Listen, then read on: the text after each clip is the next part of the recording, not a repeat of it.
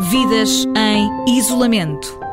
E hoje vamos até a Itália, lá que vive há 36 anos, a nossa convidada de hoje, a arquiteta Carlota Proença. Olá Carlota, bom dia, muito obrigada por estar connosco em direto de Roma. Bom dia, bom dia para todos.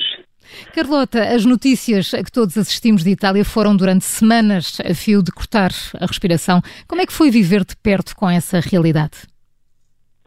Eu estou em Roma, portanto não estou no norte de Itália, eh, onde a situação foi realmente dramática.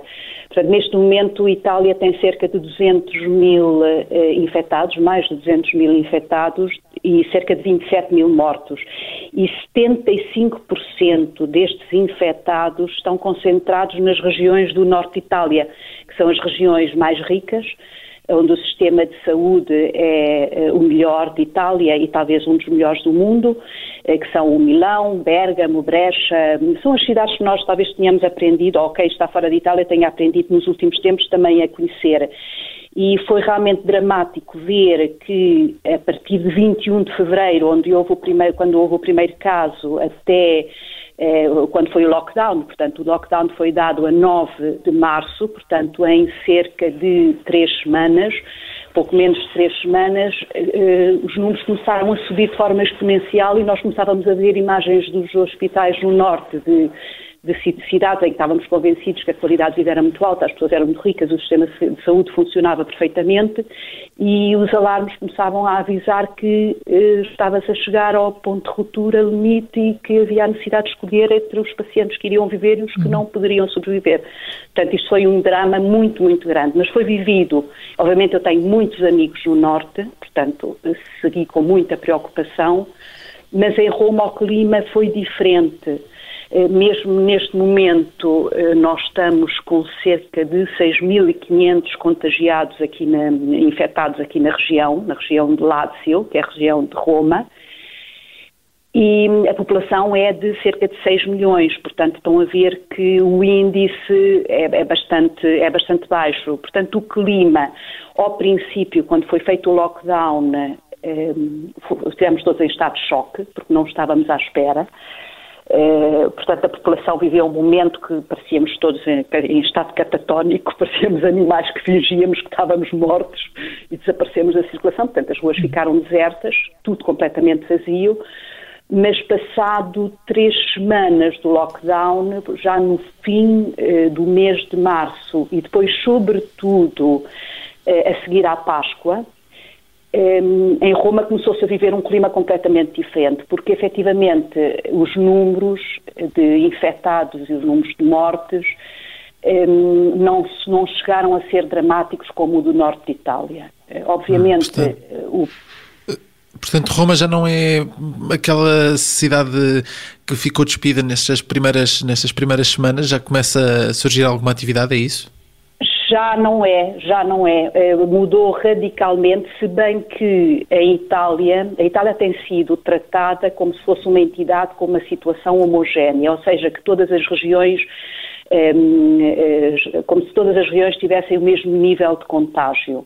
E isto para, que, para evitar, obviamente, um, uma explosão de números de contagiados. Mas, na realidade, esta diferença muito grande entre o norte e o sul faz com que as pessoas um, se tenham relaxado um pouco uh, na zona centro-sul, de Roma para o sul, e, portanto, há uma maior circulação, vê-se muito mais movimento na rua, há lojas que se começam a preparar para abrir, há muitas lojas já abertas, até porque no dia 14 houve uma primeira, uma primeira fase de abertura de algumas atividades, e respira-se já um clima, eh, digamos, de maior normalidade. Normalidade não é, porque há muitas atividades fechadas, há uma grande preocupação sobre o que irá acontecer a seguir as pessoas, obviamente, estão, toda a gente em Roma está baralhada e não consegue ver ou perceber qual é, qual é que será a evolução da no, das nossas vidas nos espaços privados, nos espaços públicos.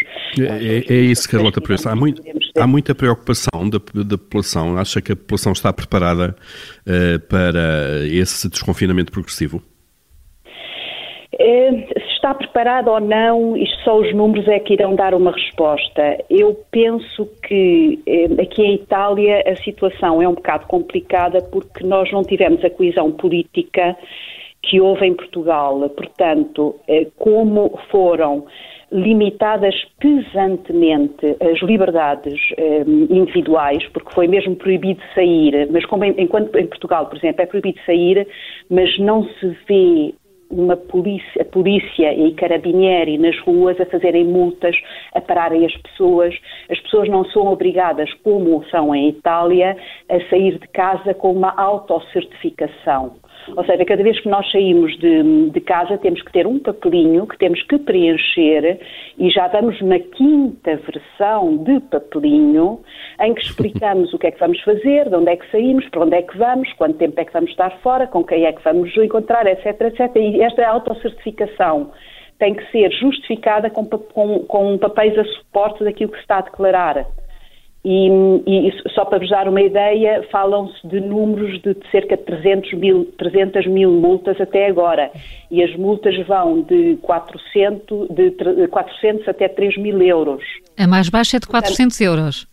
Exato, a mais baixa é de 400 e 3, 3 mil euros, obviamente, nos casos mais graves. Mas a situação que algumas pessoas estão a viver aqui é que esta limitação da liberdade individual e esta proibição de sair é um corte num dos pilares da Constituição italiana, porque se vive eh, a, falta de coesão política e a falta, de orientação comum, o facto de nós termos uma parte eh, da, da maioria, eh, digamos, no Parlamento, que é contrária e que faz críticas constantes, cotidianas, muito agressivas ao governo, pondo em discussão as medidas que são tomadas, leva a própria população a ter um comportamento de maior rigor.